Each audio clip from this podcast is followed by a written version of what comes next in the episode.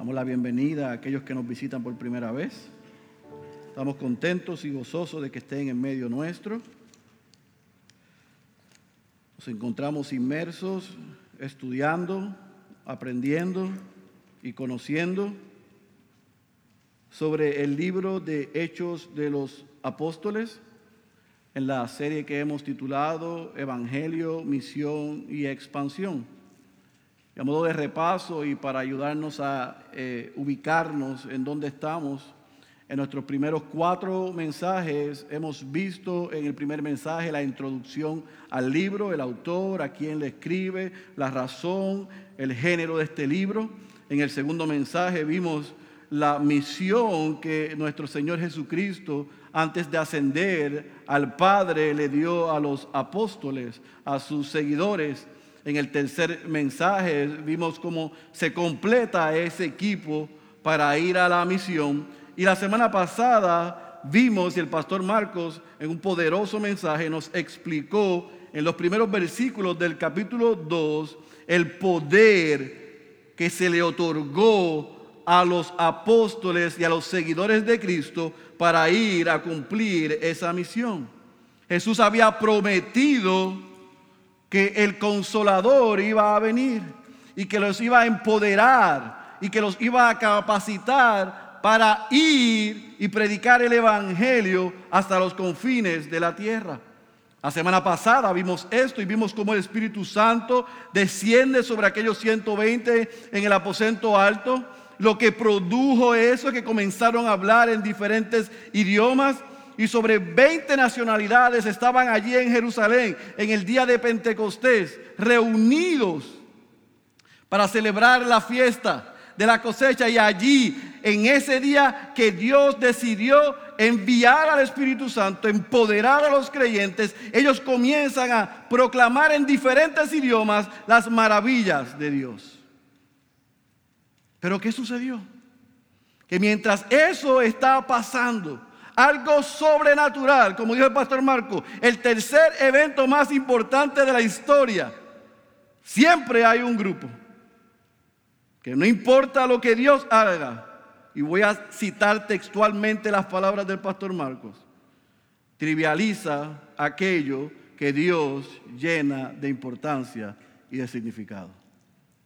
No importa lo que está ante sus ojos, el incrédulo y el burlador siempre va a hacer nulo, cree o cree ella, lo que Dios le da importancia y significado. Pero yo quiero que usted entienda algo, porque el mensaje de la semana pasada fue solemne y terminó como debió haber terminado, con un cuadro tétrico, que ante lo que Dios hace los hombres responden siempre de manera negativa. Pero yo quiero que usted entienda esto hoy. Dios siempre va a responder cuando el hombre rechaza se burla y se hace de oídos sordos a lo que Él ha establecido. Siempre Dios va a responder. A veces responde de manera inmediata, como vamos a ver hoy en el texto. Y a veces se tarda un poco más porque lo hace en su tiempo. Pero Dios siempre responde. ¿Cómo? Responde con reprimendas, responde con advertencia y responde con llamados al arrepentimiento. Y eso es lo que vamos a ver hoy que sucede. Luego de que el Espíritu Santo desciende sobre aquello, aquellos 120. Y las naciones reunidas allí son testigos y se maravillan de cómo el mensaje y el evangelio está siendo predicado en sus idiomas. Y ese grupo burlarse, Dios responde con el primer sermón del apóstol Pedro, el primer sermón registrado en el Nuevo Testamento después de que Cristo asciende al Padre. Por eso te pido que vayas a tu Biblia, Hechos capítulo 2.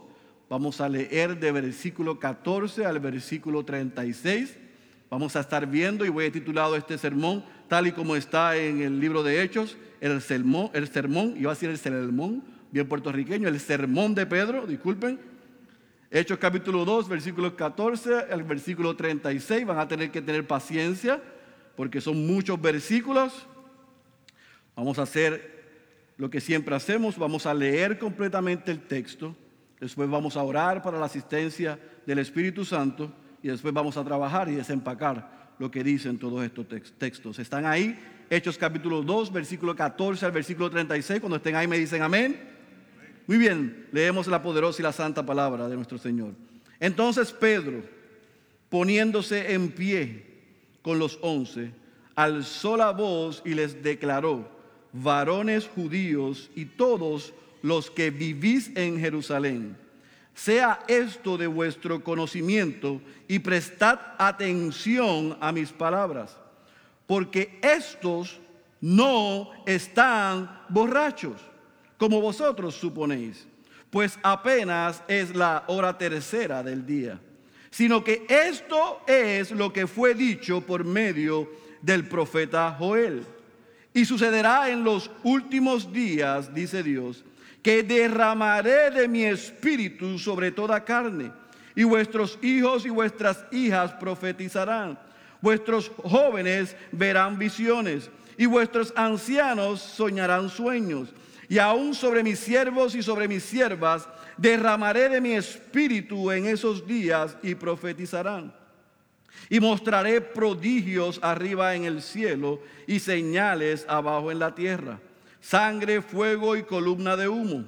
El sol se convertirá en tinieblas y la luna en sangre, antes que venga el día grande y glorioso del Señor. Y sucederá que todo aquel que invoque el nombre del Señor será salvo. Varones israelitas, escuchad estas palabras. Jesús el Nazareno, varón confirmado por Dios entre vosotros con milagros, prodigios y señales que Dios hizo en medio vuestro a través de él, tal como vosotros mismos sabéis, a este entregado por el plan determinado y el previo conocimiento de Dios. Clavasteis en una cruz por manos de impíos y le matasteis.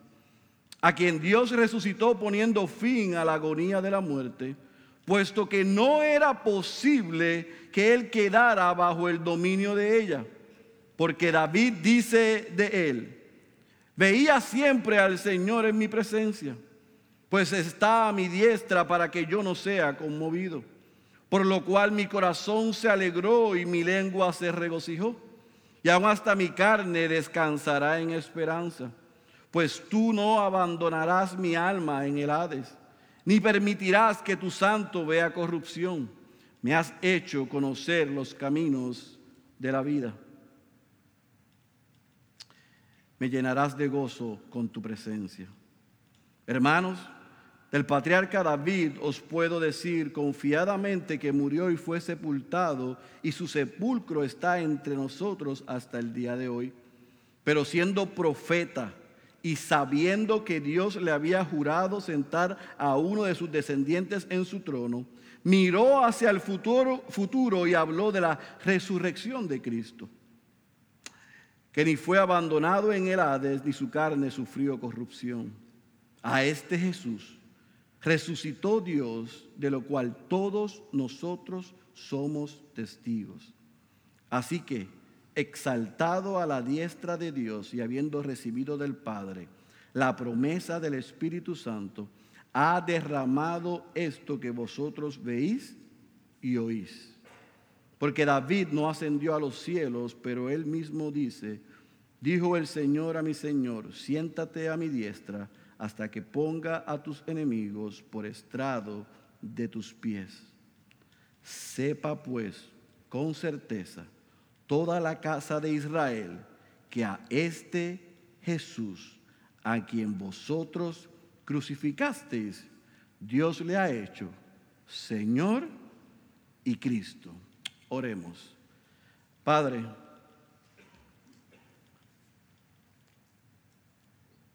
que el mismo Espíritu que inspiró a Pedro para corregir a aquellos que se burlaban, para recordar el anuncio de lo que estaba sucediendo y para apuntar a la obra de Cristo, nos ayude a entender y a aplicar este mensaje a nuestras vidas. Abre nuestros ojos y nuestros oídos espirituales para recibir tu palabra. En el nombre de Jesús. Amén, amén y amén. No pierda de perspectiva lo que viene sucediendo. Jesús fue crucificado hacían 50 días. Jesús tres días después es resucitado.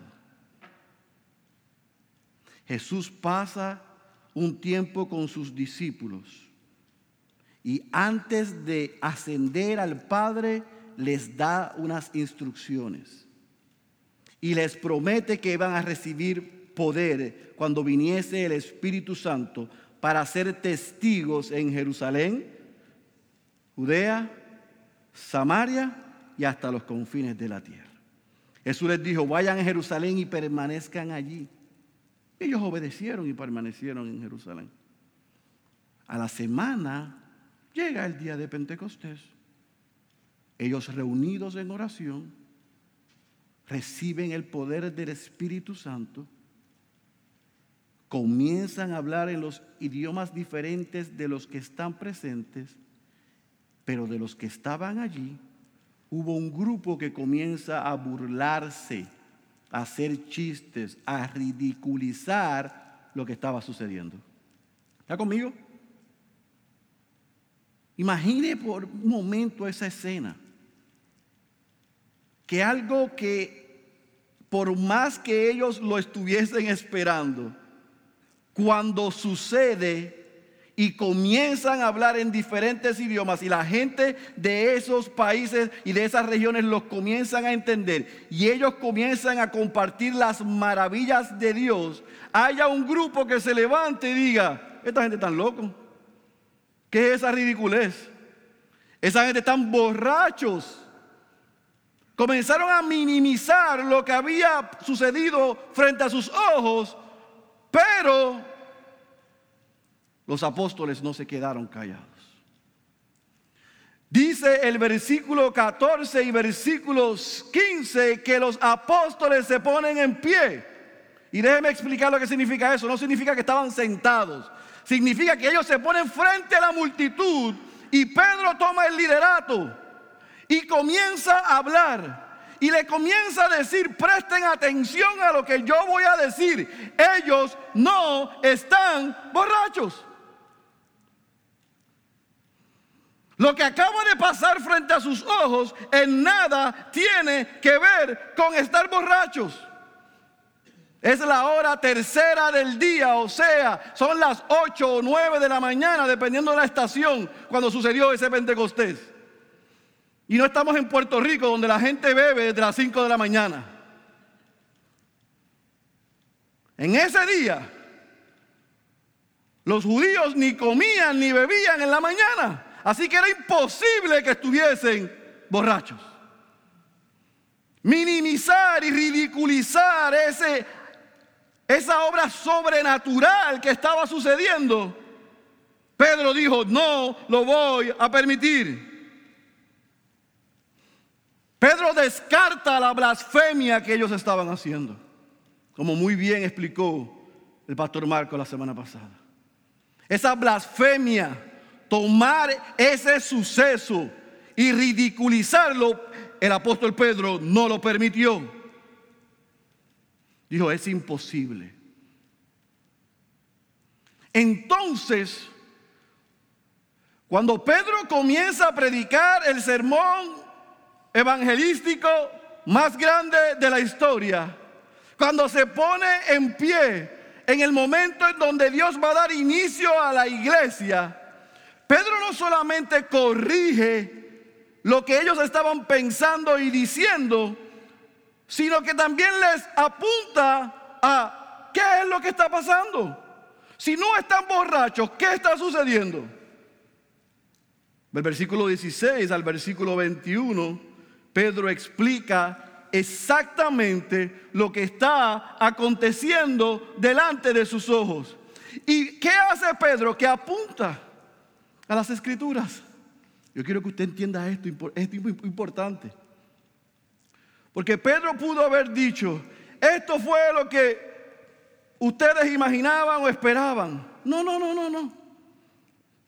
Pedro dijo, esto fue lo que fue anunciado por el profeta Joel. Y anote esto porque no tengo todo el tiempo, pero eso está en capítulo 2, versículo 28 al versículo 32.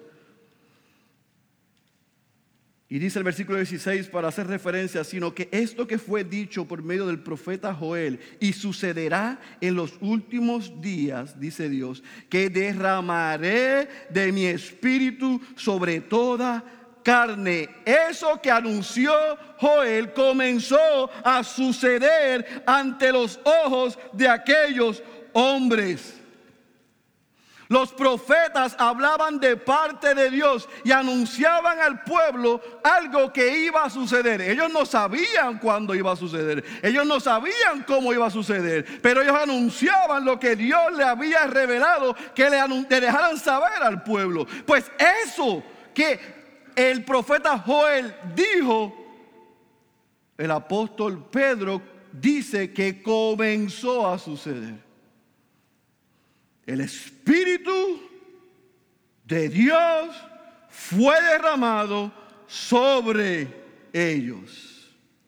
Ahora, él utiliza la expresión los últimos días. Y para refrescar lo que aprendimos la semana pasada, esos últimos días, tal como dijo el pastor Marcos y había mencionado el pastor Héctor anteriormente, comenzaron tan pronto Cristo llegó a la tierra, cuando Dios se encarnó comenzaron los últimos días. Así que esos últimos días estaban comenzando a suceder. El Espíritu de Dios fue derramado sobre ellos y ellos comenzaron a hablar en otros idiomas. Ahora usted está diciendo, pastor, pero eso no es todo lo que dice el profeta Joel. Claro. Pero yo no voy a entrar en todo lo que dice el profeta Joel, porque hay dos opiniones sobre esa profecía. Hay unos que opinan que todo eso que sucedió, no solamente el que el Espíritu fue derramado sobre ellos, sino que los jóvenes verían visiones, que profetizarían, que los ancianos soñarían. Algunos piensan que comenzó a suceder desde que Cristo llegó a la tierra, de que fue crucificado y de ahí en adelante. Hay otros que piensan que eso más los eventos atmosféricos que anuncia Joel sucederán más adelante.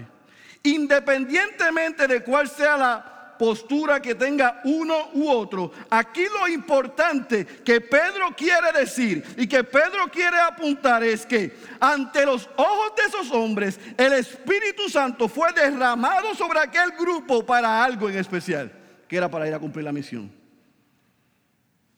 ¿Por qué? Porque el versículo 21, cerrando lo que dice el versículo 32 de la profecía de Joel, dice que todo aquel que invoque el nombre del Señor será salvo. ¿Cómo será salvo cuando invoque el nombre del Señor? ¿Cómo va a invocar el nombre del Señor? Cuando vaya y se le predique el Evangelio. Y para eso ellos fueron empoderados del Espíritu, para ir. Usted puede decir, pastor, pero ahí dice toda carne. Los 120 no representan toda carne. Tiene razón. Los 120 fueron investidos por el Espíritu Santo y fue el primer grupo que fue investido por el Espíritu Santo para ir y proclamar el Evangelio, para ir y compartir el Evangelio, para compartir las maravillas de Dios, para que el mundo, hombres de lengua, raza y nación, escuchen y respondan y que todo el que invoque el nombre del Señor sea salvo. Sea asiático, sea europeo, sea puertorriqueño, sea americano. En español, en inglés, en chino, en el idioma que sea. El propósito de esa investidura del Espíritu era que se pudiera ir a cumplir con la misión de compartir el Evangelio. En este, en este libro, más adelante en el capítulo 8, capítulo 10 y capítulo 19, usted va a ver al Espíritu Santo siendo derramado e invistiendo a hombres y mujeres en Samaria, en Cesarea y en Éfeso y hasta los confines de la tierra. Porque esta narrativa histórica lo que nos muestra es que las instrucciones que dio Jesús las cumplió. Y ellos fueron testigos en Jerusalén, Judea, Samaria y hasta los confines de la tierra. Predicando el Evangelio por el poder del Espíritu Santo. ¿Está conmigo?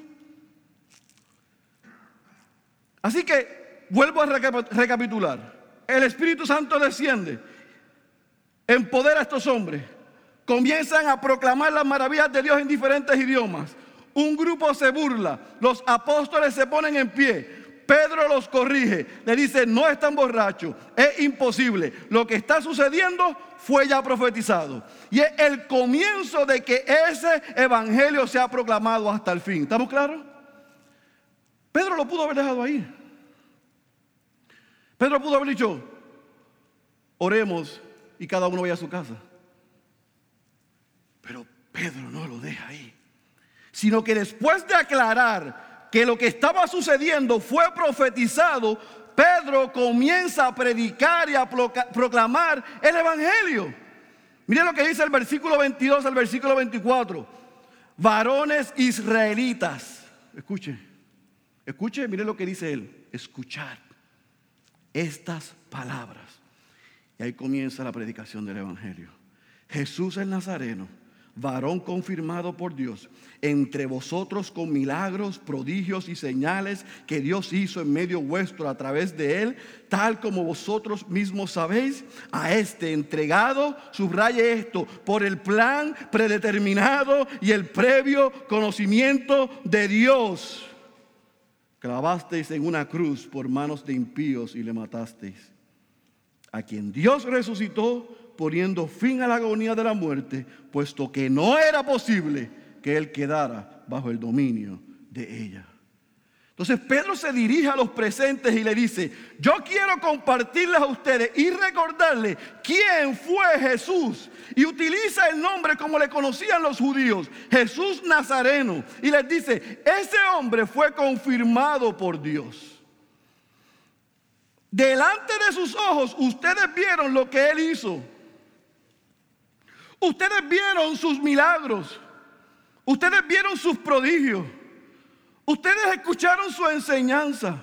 Ustedes vieron cómo le dio la vista a ciegos, cómo sanó a cojos, cómo resucitó muertos. Ustedes son testigos de que ese Dios encarnado, el Dios hecho hombre, vino aquí e hizo cosas que nadie más ha podido hacer. Ustedes vieron a Jesús y ustedes lo saben. Pero a ese Jesús, Mesías, enviado por Dios, fíjese lo que dice el versículo 25, 23, perdón. Según el plan, el conocimiento, la idea, la estrategia, la predeterminación de Dios fue entregado. Eso es valiente. Porque Pedro le está diciendo a aquellos hombres dos verdades que son importantes que usted entienda. Uno, Cristo fue crucificado no porque algo salió mal. Cristo fue crucificado porque Dios había determinado desde antes de la fundación de este mundo enviarlo a él, hacerse hombre, para vivir la vida que ninguno de ustedes ha podido vivir y recibir la muerte que todos merecían. Pero, aunque eso es verdad, ustedes lo crucificaron y ustedes son responsables de eso. Eso le tiene que haber sacado chispa a aquellos hombres. Por un lado, es la voluntad de Dios. Por el otro, ustedes rechazaron el mensaje y lo crucificaron. Y van a pagar por eso. ¿Están conmigo? Pero ¿qué dice Pedro que es donde todo cambia? Que no solamente vino a vivir la vida que no hemos podido vivir. No solamente que recibió la muerte que todos merecíamos sino que por ese glorioso intercambio Dios vio acepto el sacrificio y lo levantó de entre los muertos, lo resucitó. Pedro afirma que Jesús venció la muerte, no solamente proveyendo salvación, sino vida eterna para todos aquellos que creen.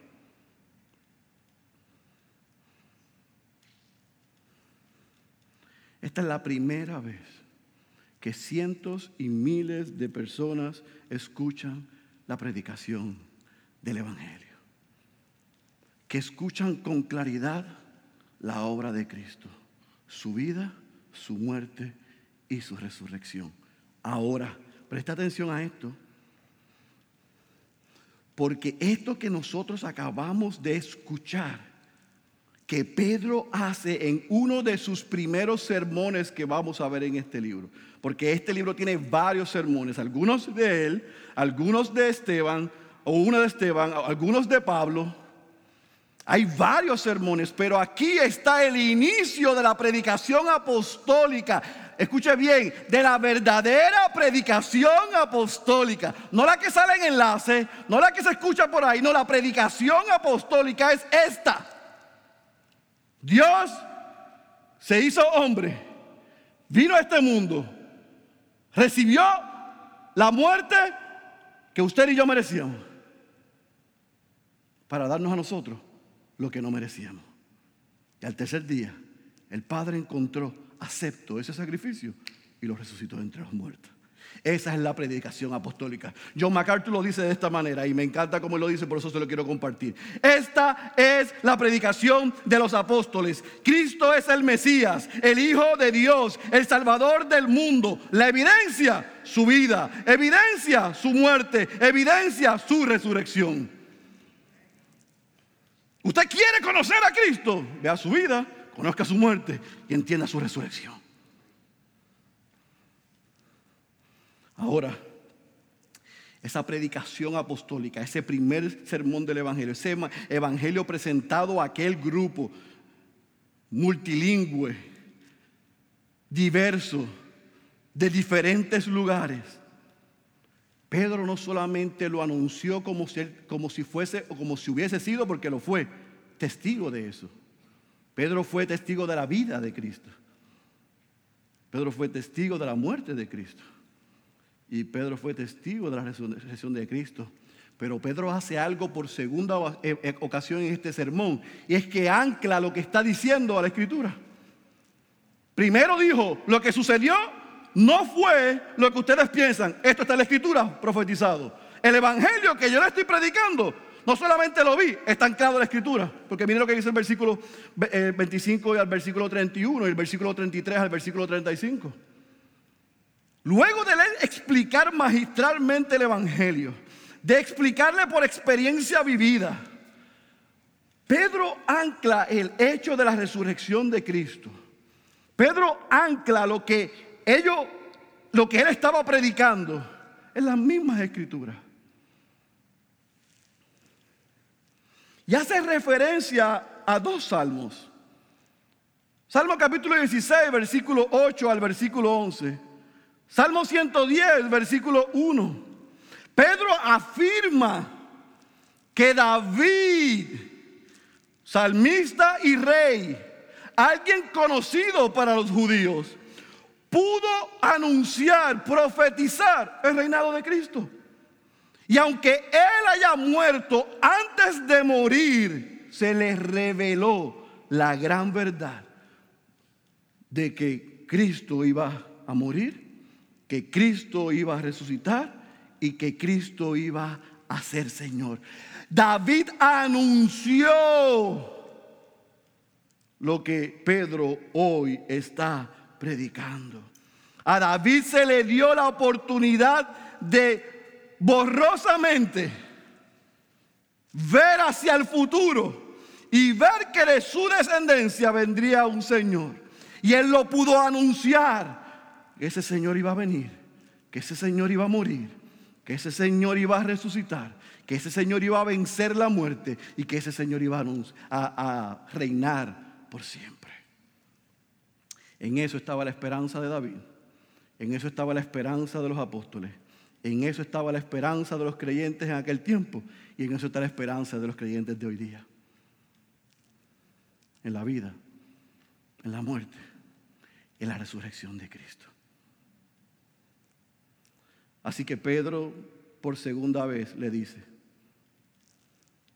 esto que les estoy anunciando, no solamente yo soy testigo, sino que esto que yo les estoy anunciando ya fue anunciado. ¿Y cómo cierra Pedro este sermón? Vuelvo a recapitular otra vez. ¿Están borrachos? No, no están borrachos. Lo que sucedió, sucedió porque ya fue anunciado. Y estamos viendo el comienzo de esto, tal como lo profetizó Joel. Por lo tanto, déjenme predicarle y proclamarle el Evangelio. Ese hombre que ustedes vieron, que vino a hacer lo que nadie ha podido hacer y que recibió la muerte que ustedes y yo merecíamos. Y que al tercer día la, muerte no lo pudo vencer, sino que Jesús, eh, Dios lo resucitó de entre los muertos. Y no solamente yo lo vi, no solamente yo fui testigo, sino que lo que sucedió ya fue profetizado por el mismo David. Y antes de morir puso su esperanza en eso, en que vendría uno que él no sabía quién era, ni cómo era, ni cuándo vendría, pero vendría a morir, a resucitar y a reinar por siempre. Después de, dar el aperitivo y el plato mayor, ahora el apóstol Pedro cierra su sermón con una con dos declaraciones poderosas. Lea conmigo el versículo 32, por favor. Dice, a este Jesús resucitó Dios, de lo cual todos nosotros somos testigos. La primera declaración que hace Pedro para cerrar el sermón, 120, nosotros fuimos testigos de ese Cristo que resucitó por lo tanto, vayamos, compartamos este mensaje, cumplamos con la misión y pase lo que nos pase en esa misión, recuerde que en Cristo está nuestra esperanza. Segunda declaración, versículo 36. Sepa pues con certeza, o sea, con toda seguridad, toda la casa de Israel que a este Jesús, a quien vosotros crucificasteis, Dios lo ha hecho Señor y Cristo. Burladores, escépticos, incrédulos, a ese Cristo que ustedes crucificaron, Dios lo ha hecho Señor y Cristo, Mesías, ungido, Salvador, Rey de Reyes. ¿Usted sabe lo que está haciendo Pedro ahí? Dando dos mensajes que son para usted y para mí, no era para aquellos nada más. No era para los creyentes que están aquí. No era para los creyentes que estaban allá. Es para los creyentes y los no creyentes. Para los que creen y para los incrédulos. Para los que creen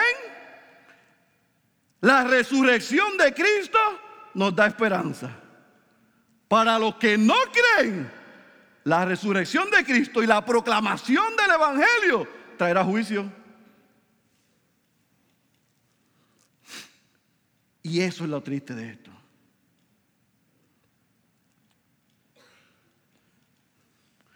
El profeta Joel dijo y anunció que todo aquel que invoque el nombre del Señor será salvo.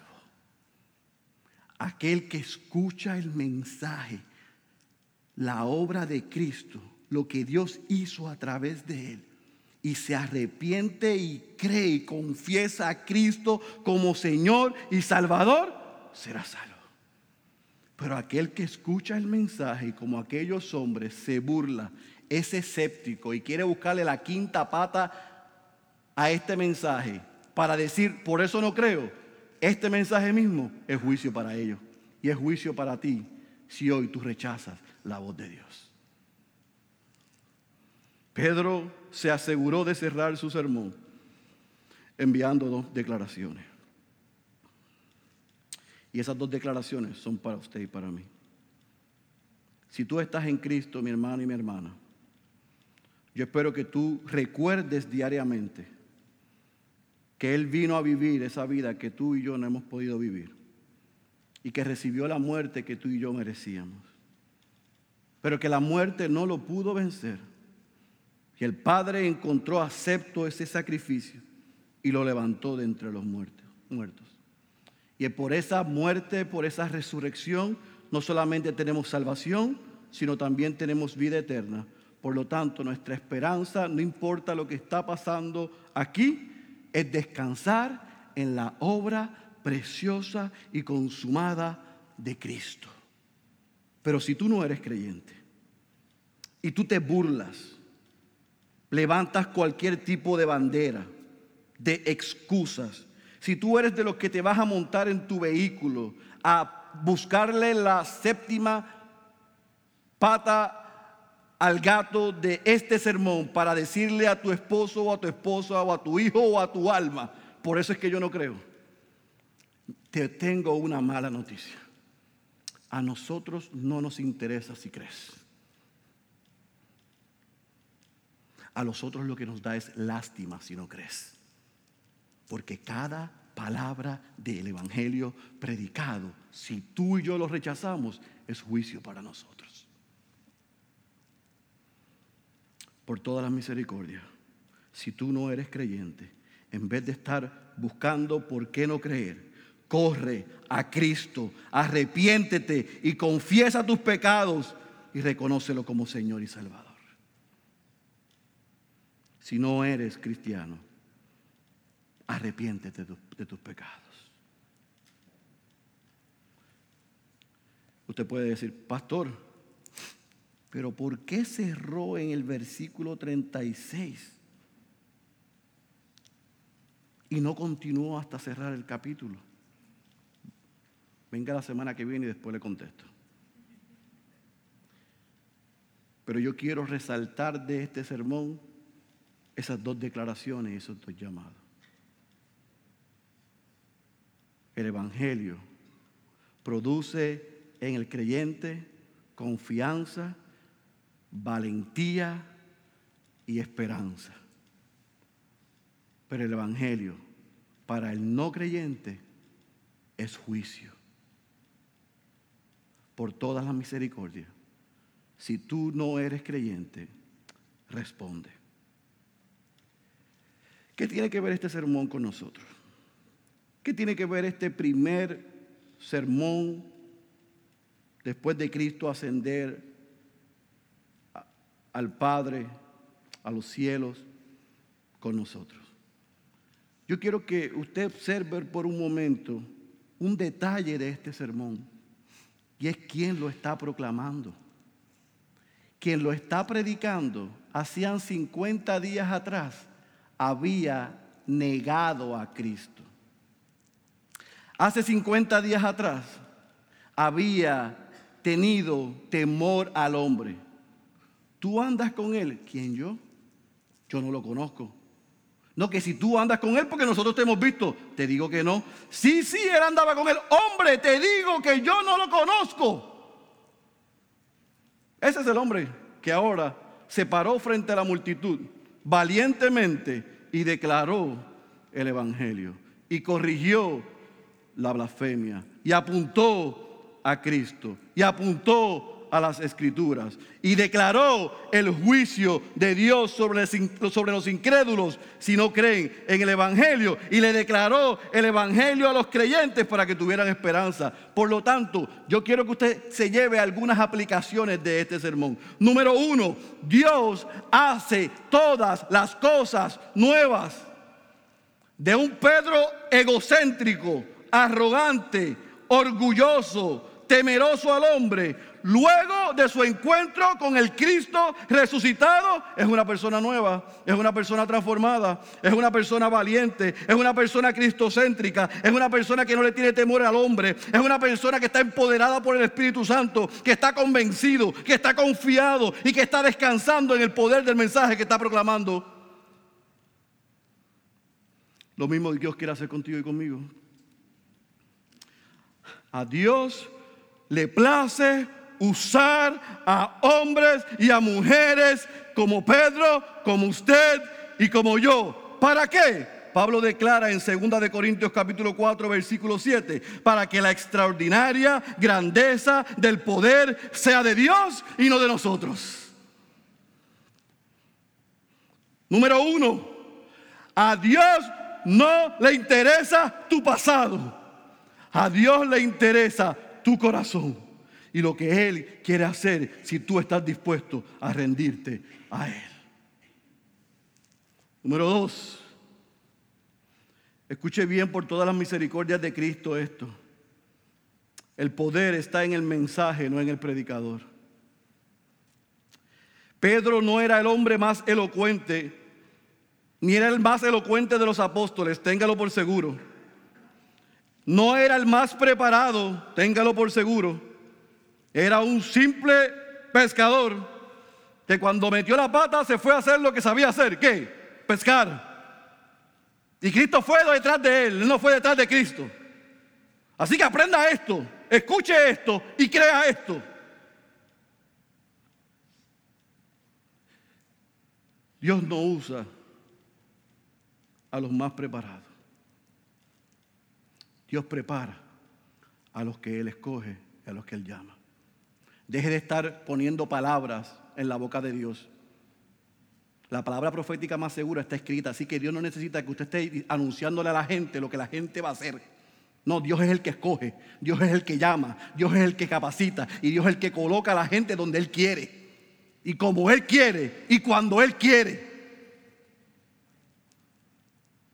Porque el poder está en Él en su mensaje, no en el predicador. Pedro proclamó el Evangelio con denuedo, a pesar de él. Y por ocho o nueve capítulos en el libro de Hechos, Pedro es quien tiene la prominencia. Pero después Pedro se esconde detrás de Pablo. Porque a Dios le place levantar a Pablo para proclamar el Evangelio a los gentiles. ¿Por qué? Porque a Dios lo que le interesa es el mensaje. Él usa el vaso que Él quiera. Venga a la iglesia bautista, ciudad de Dios, a escuchar el mensaje, no al predicador. Por todas las misericordias, si usted quiere ir detrás de un hombre, esta iglesia no es para usted. Si usted ama la palabra, aquí hay espacio para usted. Ame la palabra y ore por el predicador. No ame al predicador y ore por la palabra. No, ame la palabra y ore para el predicador para que pueda ser fiel a ella y empoderado por el Espíritu Santo la podamos predicar tal y como está escrita. Número tres, la predicación es la necesidad mayor de la iglesia. Un spoiler alert del mensaje de la semana que viene. La iglesia nació, explota, crece como producto de la proclamación del Evangelio de parte de Pedro ese día. Pero yo quiero que usted observe por un momento, aunque me voy a adelantar un poquito de la semana que viene, que la iglesia nace a través de la predicación de la palabra. Ahí yo no veo ni comités, ni división de tareas, ni distribución de tratados, ni reuniones de ministerios. Hay que hacer una escuela dominical, un ministerio de niños, porque si no hay ministerio de niños la gente no viene a la iglesia. Yo no veo eso. Eso sucedió luego. En Hechos capítulo 6. Ya están predicando. Y hay un asunto con unas viudas que son extranjeras y hay que atenderlas. Y entonces creamos ministerios, asignamos servicios. Pero la mayor necesidad de aquel tiempo y de este tiempo, y más en este país, es la proclamación del Evangelio y la predicación de su palabra. Nada más. Una iglesia puede sostenerse desde su inicio hasta que Cristo nos manda a buscar única y exclusivamente por la proclamación de la palabra. Si usted lo que quiere es el ministerio de aquello, ministerio de lo otro, silla de esto, aquello de lo otro, le tengo que informar que tampoco nosotros estamos en esa. Nosotros estamos siendo fieles a proclamar la palabra y en su momento, cuando Dios establezca, le predicaremos la palabra a los grupos que lo necesiten a su edad y a su tiempo. Pero el Evangelio es bueno para el mayor de nosotros como para Marquitos. Lo que necesita Félix Cabrera es lo mismo que necesita Marcos Reversa Jr. y Abigail Candelaria que está en el vientre de su madre. Es el mismo mensaje. Es la obra de Cristo. El Dios encarnado que murió y resucitó es el mensaje que la iglesia necesitaba en aquel día y necesita hoy. Por lo tanto, la cuarta aplicación de este sermón es que nosotros tenemos que predicar ese mismo mensaje hoy. Pedro no les predicó que Dios tenía un plan para sus vidas. Hoy aquí vengo a anunciarles tu mejor vida ahora. Pedro no le dijo a los apóstoles, grábame para que me saques el libro. Dios tiene un propósito para ti. No. Pedro les predicó el Evangelio. Pedro ni siquiera le predicó sobre el amor de Dios. El primer sermón registrado en el Nuevo Testamento no fue sobre el amor de Dios, sino sobre la ira de Dios, sobre el pecado del hombre y sobre la victoria de Cristo.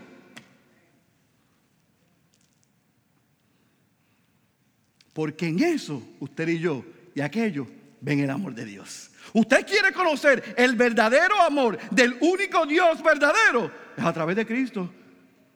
Es reconociendo quién es Él reconociendo nuestra incapacidad y viendo a Cristo como la única solución de nuestros problemas y nuestros pecados. Y con ese último punto de aplicación es que yo quiero terminar este mensaje. Porque necesitamos predicar lo mismo. Nosotros llevamos tres meses y medio reuniéndonos aquí como iglesia. Y nosotros le aseguramos a usted que mientras el Señor nos dé la fuerza y la capacidad y haya uno aquí que quiera escuchar el sermón, vamos a predicar lo mismo. No vamos a predicar mensajes centrados en el hombre. No vamos a predicar lo que se escucha en Radio Nueva Vida o en otras emisoras. No vamos a escuchar lo que se predica en los canales de televisión pseudo cristianos. No vamos a predicar un mensaje donde se ha colocado a Dios en un frasco como el aladino que está en las películas hoy. No vamos a predicar un mensaje donde el hombre le ordena a Dios. No, no y no. Porque eso no fue lo que predicó Pedro. Y eso no fue lo que predicaron los apóstoles. Y ese no es el fundamento de la iglesia. Ese no es el Evangelio. Ahora, tampoco vamos a ser como los otros que predican, que aunque no predican herejía, predican un Dios que es todo amor. Yo llamo y siempre he llamado un Dios Barney. I love you, you love me. You get yeah? Ese es el Dios que nos han presentado. Un Dios Barney. Vamos a la iglesia para que con el violín de Débora todo suene bonito. Y yo voy a, yo voy a la iglesia que me ministren. Y cuando decimos ministrarme es que me digan lo que yo quiero escuchar en los oídos. Dios es bueno, Dios te ama, cancela el dolor, cancela las deudas, cancela el pecado, cancélalo todo. Y sal por ahí, tú sabes, la gente sale el domingo así. Tú los ves en los. Salga a comer conmigo ahorita. Usted no los escucha comiendo en los restaurantes. Se comen los nenes crudos. Un mensaje motivador. Y el martes están otra vez en el mismo lugar que estaban ayer. Yo no veo a los apóstoles predicando un mensaje motivador. Yo veo a los apóstoles predicándole que Dios está irado todos los días con el pecador y que la única solución para que Dios los perdone se llama Jesucristo. Son sermones donde la palabra pecado y arrepentimiento tiene que aparecer. Para poder hablar entonces de las bondades de Dios y del amor de Cristo. Por lo tanto, ninguno de esos mensajes es lo que la iglesia necesita hoy. No necesita un Dios Barney y a un Dios que cancela, que te dice que canceles todas las cosas y que Él quiere que tú seas prosperado hoy y que tú tienes tu mejor vida ahora. Esos dos mensajes no es el mensaje del Evangelio. Porque ninguno de esos sermones está lleno del poder del Espíritu Santo y me puede citar. Ni este mensaje, ni este mensaje tienen el respaldo de Dios. Por lo tanto, los predicadores no tienen el respaldo del Espíritu Santo, sino predican el Evangelio. Así que yo quiero que usted sepa que en esta iglesia nosotros vamos a predicar al único Dios verdadero al Cristo que se ha revelado en las Escrituras y a la tercera persona de la Trinidad tal y como es, no como queremos que sea. ¿Por qué? Porque Dios anhela ese tipo de predicaciones. Dios quiere que sus hijos y sus hijas sean alimentados de este tipo de predicaciones. Pedro en el primer siglo predicó el Evangelio. George Whitfield en el 1700 predicó el Evangelio y volvió a 15 personas locas en su primer mensaje. Jonathan Edward predicó pecadores en las manos de un Dios airado en el 1741 y hubo el avivamiento más grande de la historia, predicando a Dios, a Cristo, su resurrección y llamado al arrepentimiento y a la fe. Charles Spurgeon lo predicó en los 1800 y en la iglesia bautista Ciudad de Dios lo predicaremos. No sabemos qué va a suceder, pero seremos fieles a predicar lo mismo. Dios ha levantado en la historia a hombres que han predicado el Evangelio sin rodeo y ha llamado las cosas como son, no vendiendo un Dios que no es, presentando al Dios único y verdadero como es, y en eso es lo que nosotros queremos hacer. Eso fue lo que hizo Pedro. Apuntó a la crucifixión de Cristo y a su resurrección. Eso es lo que han hecho los grandes hombres de la historia. Y eso es lo que estamos comprometidos a hacer en Ciudad de Dios. Queremos que cada miembro de esta iglesia aprenda, proclame, presente y comparta a Cristo crucificado y a este resucitado como la única esperanza de este mundo. Y usted puede estar preguntándose, ay pastor, pero usted cree que ese mensaje no es muy fuerte para este país? Ay, pastor, ¿usted cree que ese mensaje dará resultados? Ay, pastor, ¿qué resultados trae ese tipo de predicación? Nos vemos el próximo domingo, a la misma hora, en el mismo lugar, y leamos el versículo 35, 37 en adelante y veamos lo que produce la proclamación del Evangelio y un llamado a los hombres al arrepentimiento y a la fe. El sermón de Pedro tuvo resultado y si usted quiere conocer cuáles fueron, los esperamos aquí el próximo domingo a las 11. El que tenga oídos para oír, yo ruego que haya escuchado la voz de Dios. Cierre sus ojos, por favor. Padre, gracias por el poder de tu palabra. Gracias porque aquellos hombres no estaban borrachos. Gracias porque lo que tú hiciste ya tú lo habías advertido y, se había profetizado a través de Joel. Gracias que la proclamación del Evangelio, la vida, la muerte y la resurrección, tú le permitiste a David anunciarlo y tener la esperanza en ese que iba a venir. Gracias porque Pedro apuntó a los creyentes a que tuviesen esperanza en la resurrección de Cristo. Y gracias porque le dijo a los que lo crucificaron y rechazaron el mensaje que ese mensaje era juicio para ellos. Gracias porque eso mismo es lo que deseamos predicar en esta iglesia. Nosotros no manejamos resultados ni manejamos números. Eso tú te encargas de ellos. Lo que tú nos pides, eso nosotros te vamos a dar. Fidelidad en la proclamación de tu palabra, tal como está escrita, y apuntando a la obra de ese Cristo crucificado y ese Cristo resucitado. Quieras tú hallarnos fieles. no lo podemos hacer en nuestras fuerzas, porque Pedro no lo pudo hacer en las de él. Reconocemos nuestra incapacidad y nuestra insuficiencia. Somos hombres finitos y limitados, con lados ciegos, con mucho que aprender, con mucho que todavía necesitamos conocer y en áreas donde necesitamos crecer. Pero gracias por el testimonio de Pedro y de cada uno de esos apóstoles, porque no se trata de nosotros. El poder no está en nosotros.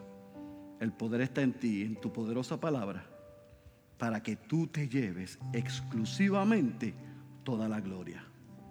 Lo que sucede aquí y lo que sucederá aquí y a través de Ciudad de Dios no es para la gloria de ningún hombre, sino para la gloria tuya, la exaltación de Cristo, la edificación de los creyentes y la salvación de los que no te conocen. Por lo tanto, te rogamos que en Ciudad de Dios tú levantes hombres y mujeres que puedan conocer bien tu palabra, que puedan proclamar con claridad tu evangelio y que le des la fuerza y la valentía para ir y compartírselo al mundo. Y es en esa misma actitud que ahora te ruego por aquellos que están aquí, Dios, que todavía no te conocen. Y dentro de ese grupo grande de que no te conocen, hay gente que lleva mucho tiempo llegando y viniendo a la iglesia. Gente que se sienta semana tras semana y su cuerpo está aquí, pero su corazón está lejos de ti. Yo te pido que tú tengas misericordia y que hoy tú hayas quitado la venda de sus ojos que tú le des un corazón nuevo, que le des la fe, Señor, para que ellos puedan responder y reconocerte a ti, Jesús, como Señor y Salvador. Si tú estás aquí hoy y tú has escuchado esta oración y tú reconoces que tú no eres creyente por todas las misericordias de nuestro Dios, o salgas de esta, por, por esas puertas de este lugar sin venir a uno de los pastores. Queremos orar por ti y queremos orar contigo. Creyente, hijo de Dios e hija de Dios, no olvides que el Evangelio lo necesitas escuchar y lo necesitas recordar todos los días. Porque es en la vida, en la muerte, en la resurrección de Cristo que está nuestra esperanza. Que Dios nos ayude como iglesia a serle fiel y a proclamarlo sin temor en el nombre poderoso de Jesús. Oramos. Amén, amén y amén.